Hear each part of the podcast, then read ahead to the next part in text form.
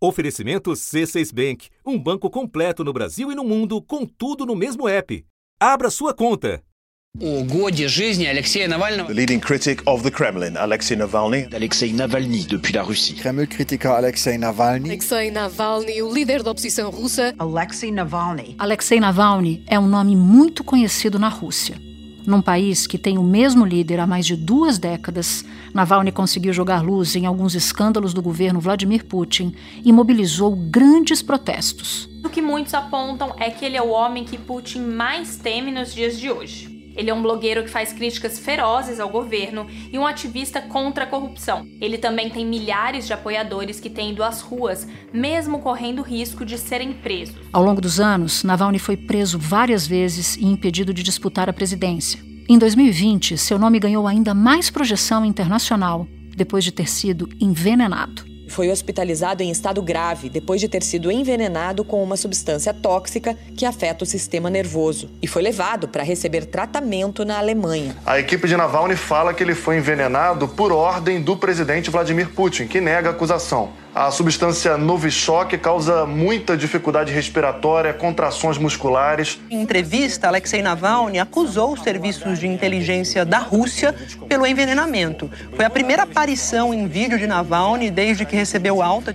Mesmo sabendo dos riscos, Alexei Navalny decidiu voltar à Rússia e foi preso logo em seguida. Mesmo na prisão, continua fazendo oposição a Vladimir Putin. Aproveitou uma transmissão ao vivo de uma audiência no tribunal para pedir o fim da guerra na Ucrânia. Um documentário narrando a investigação que ele mesmo fez sobre o envenenamento acaba de ser premiado no Oscar. O Kremlin, ainda incomodado com a figura do opositor, criticou a premiação e a politização de Hollywood. E na cerimônia, ao lado do diretor do documentário, a mulher do ativista fez um discurso pedindo a liberdade do marido. My husband is in prison just for telling the truth, just for defending democracy. Alexei, I am dreaming the day when you will be free and our country will be free. Stay strong, my love. Thank you. Da redação do G1, eu sou Natuzaneri e o assunto hoje é Alexei Navalny, o homem que desafiou Putin. Quem é ele, seu passado contraditório e as chances de ele ainda gerar problemas para o presidente da Rússia. Neste episódio, eu converso com Marina Darmaros, jornalista brasileira que viveu por oito anos na Rússia e conheceu Alexei Navalny. Ela faz pós-doutorado em estudos russos pela Faculdade de Letras da USP. E Daniel Souza, comentarista da Globo News, criador do podcast Petit Jornal e professor de economia do IBMEC. Terça-feira, 14 de março. Marina, eu quero começar com um contexto básico para quem não conhece. Quem é Alexei Navalny e por que ele foi preso tantas vezes na Rússia? Então, Natuza, o Alexei Navalny, ele é uma pessoa que é oriunda da classe média russa. Ele se formou em Direito na Universidade das Amizades dos Povos, que é onde eu fiz meu mestrado e é da onde saíram várias figuras políticas importantes, assim, mundialmente, né? Saíram de lá vários ditadores africanos, Saiu de lá a, aquela espiã russa que foi trocada alguns anos atrás, Anna Chapman. E a ex-espiã russa Anna Chapman reafirmou os laços com o governo russo e com Vladimir Putin. Chapman ficou conhecida depois de ser presa e expulsa dos Estados Unidos com outras nove pessoas. Segundo o FBI, elas eram espiãs infiltradas. Mas ao contrário dos outros deportados, Ana continuou aparecendo na mídia. E saiu de lá também o Alexei Navalny. Ele era um, um advogado, simplesmente, quando ele começou a fazer um blog numa plataforma que era muito popular na Rússia naquela época, nos idos de antes de 2010, nos anos 2000, que chamava Live Journal. Essa plataforma era muito popular na Rússia e ele começou a fazer um, um blog lá. Naquela época ele começou a investir em ações, né? Então ele percebeu que, não, que as ações dele não estavam dando rendimentos que ele os rendimentos que ele esperava e pediu informações para a empresa estatal é, que não deu, não concedeu esses, essas informações para ele, que devia ser um direito de cada acionista, é, e por isso ele resolveu começar a investigar a corrupção em empresas estatais e começou a publicar essas, essas investigações dele nesse blog e isso tomou proporções enormes, porque a, a Rússia é um país muito leitor, tinha um ranking da plataforma dos blogueiros mais acessados. Ele começou a subir no ranking, ele nunca ficava atrás do terceiro, ficava sempre em primeiro, segundo, terceiro no máximo. E, bom, começou a aumentar a popularidade dele e começou a incomodar muito, porque o que ele publicava eram essas investigações que ele fazia do, de corrupção nas estatais russas. A partir daí, em 2011, começou uma 2010 na verdade começou uma efervescência enorme da oposição no país começou um movimento de protestos no país vários protestos e vários líderes da oposição se, se uniram nesse movimento não era então só ele mas vários líderes que se uniram para liderar várias demonstrações de protesto que se espalharam pelo país inteiro, não só por Moscou, inclusive. E reuniam milhões mesmo de pessoas, essas manifestações. Os manifestantes pediam maior liberdade de expressão na Rússia, mas bastou o primeiro discurso começar para a polícia agir e dispersar a multidão. Entre os detidos estavam alguns líderes da oposição. De acordo com os opositores, a repressão da polícia é uma estratégia para calar as críticas ao governo russo. É, nessas manifestações ele, ele se uniu muito ao, ao Boris Nemtsov, que, que, foi, que é um político que foi morto em 2015, que era um opositor político declarado do Putin. Ele foi assassinado? Que foi assassinado. Crítico ferrenho do presidente Vladimir Putin, Nemtsov foi morto com quatro tiros pelas costas, quando caminhava com a modelo Anna Duritskaya no centro de Moscou. O comitê que investiga o caso disse que não há dúvida de que o crime foi planejado. A TV estatal informou que ele vinha recebendo ameaças. Boris Nemtsov tinha 55 anos e foi preso várias vezes por criticar o governo de Vladimir Putin. Os dois eram numa determinada época subordinados ao Yeltsin, tinham já rixas entre si. Quando Putin só subiu ao poder e o Nemtsov esperava subir, é, essa rixa aumentou muito. Pode-se dizer que naquela época de, do, dos anos de 2010, né, quando teve essa enorme efervescência dos, dos, dos protestos e, e da oposição, pode-se dizer que os dois grandes líderes, apesar de terem sido vários os que conseguiram reunir essas multidões, os dois grandes líderes eram o Navalny e o Nemtsov. Agora, pelo, pelo que eu tenho aqui de, de contagem do número de prisões, me corrija se eu estiver errada. Em 2011, ele foi detido por 15 dias após protestos contra uma suposta fraude eleitoral. Em 2011, ele cria uma fundação anticorrupção e organiza protestos no país. Em 2013, ele foi preso acusado de peculato. 17, 2017, ele sofre uma queimadura química no olho depois de ser atacado com corante antisséptico. Em 2018, ele tenta concorrer à presidência mas foi barrado por causa das, das condenações anteriores. E em 2019, ele é condenado a 30 dias de prisão por convocar protestos não autorizados. Ele, ele acabou adoecendo na prisão, suspeita de contato com material tóxico. Isso para a gente falar dos episódios mais antigos. Em 2020, o Navalny foi envenenado quando estava na Sibéria. Ele foi levado para um hospital na Alemanha e depois teve alta, e foi quando ele decide voltar para a Rússia. Ele quase morre morre. Por que, que ele toma essa decisão de voltar para a Rússia? Ele tomou essa decisão de voltar para a Rússia porque não existe carreira política no exterior, né? Não existe vida política se uma pessoa não está no, no, próprio país. Né? Um exemplo disso, Gary Kasparov. É, é um exemplo disso. Ele é uma, um, um, peso morto na política russa. Antes do, do Navalny, antes do, do Nemtsov, antes dos movimentos de 2010, ele sempre era um expoente nas, nas, nas reportagens de jornal no exterior e tudo mais. Mas ele estava no exterior, ele não era um peso morto na política russa em, em si. Aí é, ele resolve voltar para a Rússia é, para realmente reviver a carreira política dele. Então ele assumiu esse risco e, e sabia também que em troca disso ele ganharia pontos políticos. Agora, sobre assumir riscos, já em 2011, quando eu entrevistei ele, é, em meados do ano, ele, ele me falou uma. Ele me, me, me deu uma aspa muito interessante, que foi a seguinte, que tem a ver até com o Brasil. Ele, ele disse para mim assim: Estou ciente de que há riscos, Mas tem risco em tudo. Quando você passeia pela praia de Copacabana à noite, pode ser que o risco seja ainda maior, certo? Então, o que você vai fazer? Deixar de passear na praia? É, a situação dele é, é, muito menos lúdica do que um passeio na praia, né? Eu fiquei particularmente impressionada com a história dele, que foi gravada nesse, nesse documentário que acabou ganhando o Oscar, porque ele foi envenenado e só sobreviveu porque o avião fez um pouso de emergência. E ele, junto com um jornalista de dados, descobre quem eram as pessoas envolvidas naquela tentativa de assassinato. E você contou que a Rússia vivia uma ebulição de protestos de oposição em 2012 e que se encontrou com ele. Você acabou de dizer que chegou a entrevistá-lo e quando ele deu essa declaração em 2011. Como é que foi? Eu queria entrar um pouco mais nesse encontro. O que, que ele te contou na época? O que, que você pôde entender desse personagem tão impressionante, cuja história impressiona muito? Foi interessante até para entender o clima que ele próprio vivia já naquela época de 2011, que foi muito antes da, do envenenamento. Naquela época, eu cobri muitas coisas e teve coisas semelhantes, mas talvez eu não esperasse que já então ele, ele vivesse esse clima de, de, de, de perseguição e de agente secreto.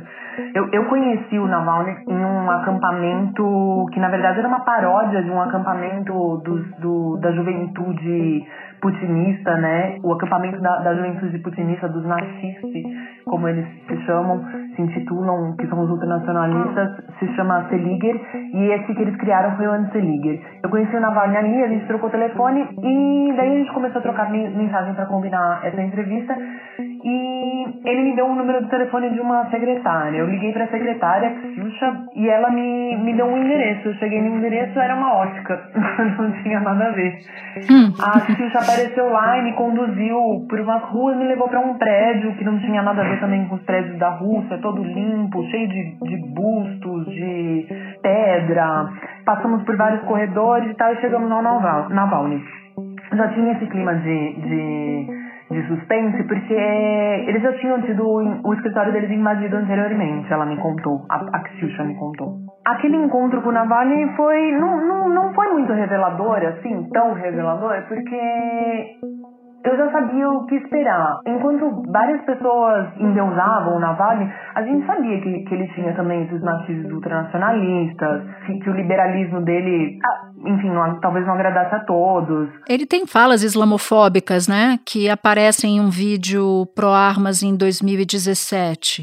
Ele, ele tem várias falas contraditórias e que não são favoráveis a ele de maneira alguma, né? Eu até separei uma frase aqui que ele me falou, que foi a seguinte, abre aspas, quem tem um visto, estuda, paga seus impostos como eu, não representa problema. Mas se amanhã um milhão de pessoas de alguma favela brasileira aparece sem visto no território moscovita, claro que eu serei contra. E daí, ele, depois disso, ele ainda diz que isso, claro, não, não, não se refere aos brasileiros, isso se refere aos... Imigrantes em geral. E que são geralmente os países do, da Ásia Central, né, das ex-repúblicas soviéticas que tanto uhum. dão para a Rússia, né? Então, Cazaquistão, Uzbequistão, então, o que ele, o que ele diz para justificar isso é que ele está protegendo esses próprios trabalhadores os direitos trabalhistas deles para eles não serem abusados no território russo. Ele, ele me parece um personagem controverso, como você diz, mas que se transformou num, numa pedra no sapato para Putin e que foi perseguido, quase morreu. Em 2022, ele entrou na lista de terroristas da Rússia, como se ele fosse um terrorista, e como que é a situação dele na Rússia? Você consegue enxergar? Ele tem apoio popular? Ele tem apoio de gerações mais jovens? Como é a situação? Alguém pede pela libertação dele por lá? Você tem essa informação? Desde aquela época já, já tinha uma já, já tinha se, sido iniciada a criação de um mecanismo que é a lei é, de agentes estrangeiros, né, que, que podia condenar as organizações não governamentais que recebessem dinheiro do exterior. A lei determina que as ONGs que recebem doações do exterior sejam consideradas agentes estrangeiros e que devem usar esse rótulo em todas as suas publicações nas redes sociais. A lei exige o registro de organizações que recebam dinheiro internacional ou se engajem em atividade política. A profundidade dessa lei aumentou muito, porque agora basicamente qualquer um que leia um, um jornal estrangeiro pode ser enquadrada nela. Além disso, o fundo do Navalny foi, foi, como você mesma disse, foi classificado como extremista. Então, não, não tenho como te falar. Eu tenho muitos amigos na Rússia, eu não pergunto para eles e eles não me falam sobre o assunto porque é perigoso para eles. Essas pessoas elas não, não colocam um like nas redes sociais em uma matéria da oposição, do, dos veículos de oposição continuam a funcionar no, do exterior ou de dentro do país alguns. É, essas pessoas não podem colocar um like nessas matérias. Não existe uma, uma única pesquisa de opinião pública confiável de um centro de pesquisas independente no país hoje para falar qual é a opinião do russo médio sobre isso. Como não tem, não tem liberdade de expressão e não tem transparência, você não consegue dizer se as acusações que pesam contra ele fazem sentido ou se não fazem sentido. Mas há alguns fatos muito claros, né? Houve uma tentativa de homicídio, ele quase morre, ele fica fora na Alemanha em tratamento e decide voltar. Tudo isso está filmado nesse documentário. Quando ele volta, automaticamente ele é preso e há diversos relatos de, de tortura. Quais são alguns que você se lembra de ter acompanhado? Como é que ele está hoje? Como é que está a situação dele hoje? Desde que ele foi transferido para essa nova prisão onde ele está, é, ele passa, segundo né, eu, eu li, ele passa muito tempo em uma cápsula especial de 2 por 3 metros quadrados e é feito de tudo para ele se sentir terrível, né? Ele passa mais tempo do que as próprias regras prisionais permitem que uma pessoa passe na solitária, que é essa cápsula. Além de tudo, antes, se antes ele conseguia é, se comunicar com o mundo externo, ele mandava, ele mandava matéria, mandava artigos, mandava textos para fora por meio dos, dos advogados e tudo. Hoje em dia ele já não pode mais fazer isso. A comunicação dele com os advogados, é feita toda através de um vidro pintado. Ele não consegue vê-los e não consegue transmitir nada, nenhum, nenhum objeto, nada material para eles. Marina, foi muito legal ter você aqui com a gente para falar um pouco dessa saga, né, desse líder, de, líder político que passou nos últimos anos por tanta coisa. Muito obrigada por ter topado falar com a gente. Obrigada. Espera um pouquinho que eu já volto para falar com Daniel Souza. Com o C6 Bank, você está no topo da experiência que um banco pode te oferecer. Você tem tudo para sua vida financeira no mesmo app, no Brasil e no mundo todo. A primeira conta global do país e atendimento personalizado, além de uma plataforma de investimentos em real e dólar com produtos exclusivos oferecidos pelo C6 em parceria com o JP Morgan Asset Management. Quer aproveitar hoje o que os outros bancos só vão oferecer amanhã? Conheça o C6 Bank. Tá esperando o quê? C6 Bank. Daniel, o quanto Alexei Navalny ainda é hoje um incômodo para o Putin? Natuza, Navalny ainda é um enorme incômodo para o Putin. Afinal, a gente está falando do líder da oposição. A gente está falando de uma liderança política extremamente popular, que tem uma habilidade de comunicação significativa. E as últimas movimentações do Vladimir Putin, particularmente depois do início da guerra contra a Ucrânia, ratificam a credencial do Navalny como principal líder da oposição. E depois do Oscar de ontem, com a vitória de um documentário que fala justamente sobre, a sobre Navalny, fica ainda mais claro que o Ocidente, que os inimigos do Vladimir Putin também reconhecem uma oportunidade, alguém que efetivamente pode se contrapor ao Vladimir Putin. Apesar do Navalny ter tentado ser candidato em 2018, não conseguiu. Gostaria de ser candidato também em 2024, não conseguirá de novo, muito provavelmente. Ele se mantém como uma pedra no sapato do Vladimir Putin e como a sua principal é, oposição. Agora, eu sinto muita curiosidade para saber quem é ele, porque alguns o apontam como um político controverso, outras pessoas dizem que ele, ao longo do tempo, foi moderando a sua opinião sobre diversos temas muito delicados, como refugiados, por exemplo. Você pode nos contar um pouco desse processo, desse personagem? Quem de fato é ele? O que, que, te parece? Qual é o entendimento que você tem sobre essa figura? Ele foi modulando o discurso político dele ao longo dos anos. O objetivo dele, ele nunca escondeu, era se tornar presidente da Rússia, se tornar chefe supremo do país. Em 2013, concorreu a prefeito de Moscou. Ficou em segundo lugar. Depois lançou a candidatura para as eleições presidenciais de 2018. Mas foi barrado pela Comissão Eleitoral Central por causa de uma condenação por peculato que ele contesta. Navalny começou então um movimento para consolidar os votos contra o partido de Vladimir Putin.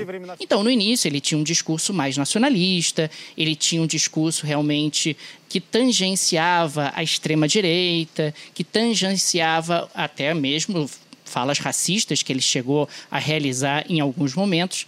E com o passar do tempo, ele sentiu a necessidade de ser mais palatável, principalmente para os opositores do Putin fora da Rússia. E com isso ele foi modelando e modulando o seu discurso para tornar para se tornar mais palatável. Então, ele se distanciou desse extremismo de direita, ele se distanciou de falas racistas e até mesmo em relação à Ucrânia, ele tem modulado o discurso. Depois que a Rússia anexou a Crimeia em 2014, o Navalny não conseguia de maneira nenhuma se colocar é, a favor de uma Crimeia dentro da Ucrânia. Ele colocava que o, o, havia sido um erro do Khrushchev nos anos 50 trazer realmente a Crimeia para dentro da República Socialista Soviética da Ucrânia, retirando justamente a Crimeia da Rússia. E mais recentemente, com o início da guerra entre Rússia e Ucrânia, ele começa a dizer que a Ucrânia precisa ter a sua dimensão territorial que foi reconhecida pela Rússia em 1991, o que na prática incluiria a Península da Crimeia. Ou seja, a gente está falando de um político que vai modulando o discurso de acordo com a necessidade de se posicionar para antagonizar o Vladimir Putin. No momento em que o Putin é visto como um extremista, ele tenta não ser tão extremista. No momento em que o Putin é visto como alguém que tem falas homofóbicas, ele tenta se colocar como alguém que não é homofóbico. Enfim, é alguém que é um animal político, claramente, ele não é um santo, mas que tem tentado construir a sua persona de tal maneira a antagonizar Vladimir Putin. E o que, que a trajetória dele e a maneira como Putin lida com ele revelam sobre a Rússia de hoje, Daniel? Revela na prática que estamos falando de um país que não é uma democracia, um país que realmente não tem independência no que tange aos três poderes. Estamos falando de um país que não tem uma oposição livre, um país em que pessoas que têm um mínimo de chance de se contrapor ao Vladimir Putin não podem ser candidatas à presidência da República, um regime que vem sistematicamente se fechando ao longo do tempo.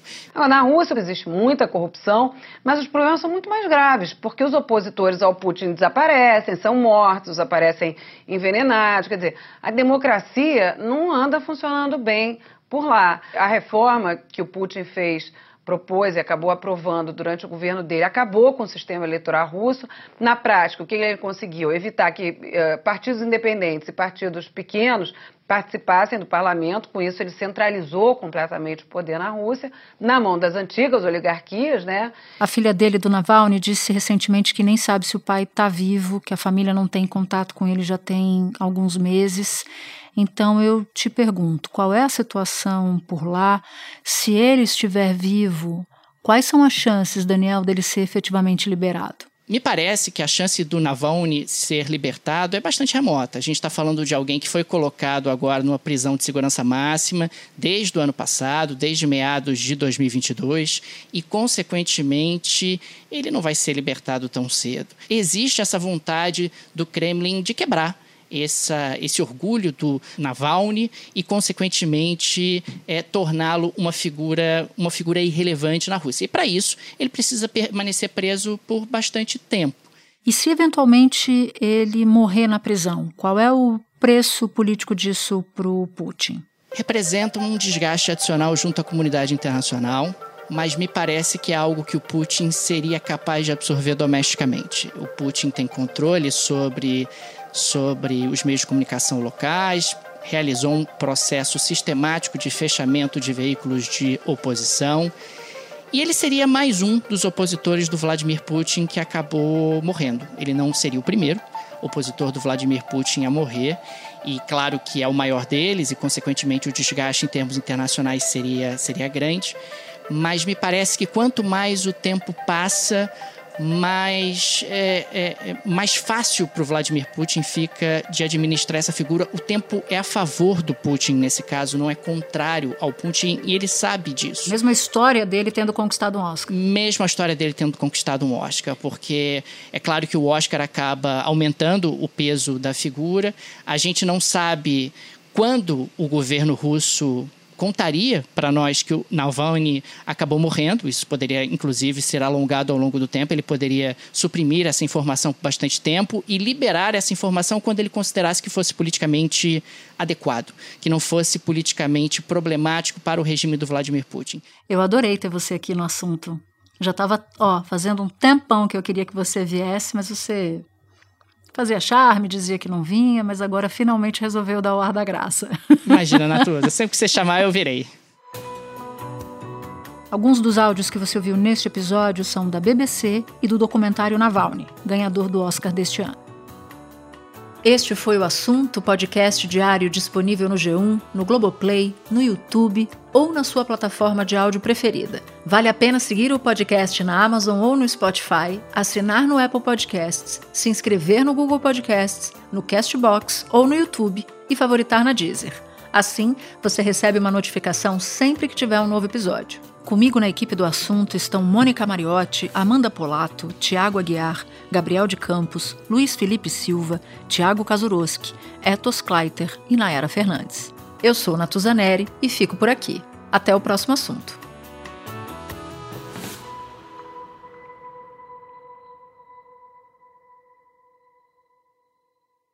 Você no topo da experiência financeira que um banco pode oferecer. Escolha um banco completo no Brasil e em qualquer lugar do mundo. Abra sua conta no C6 Bank.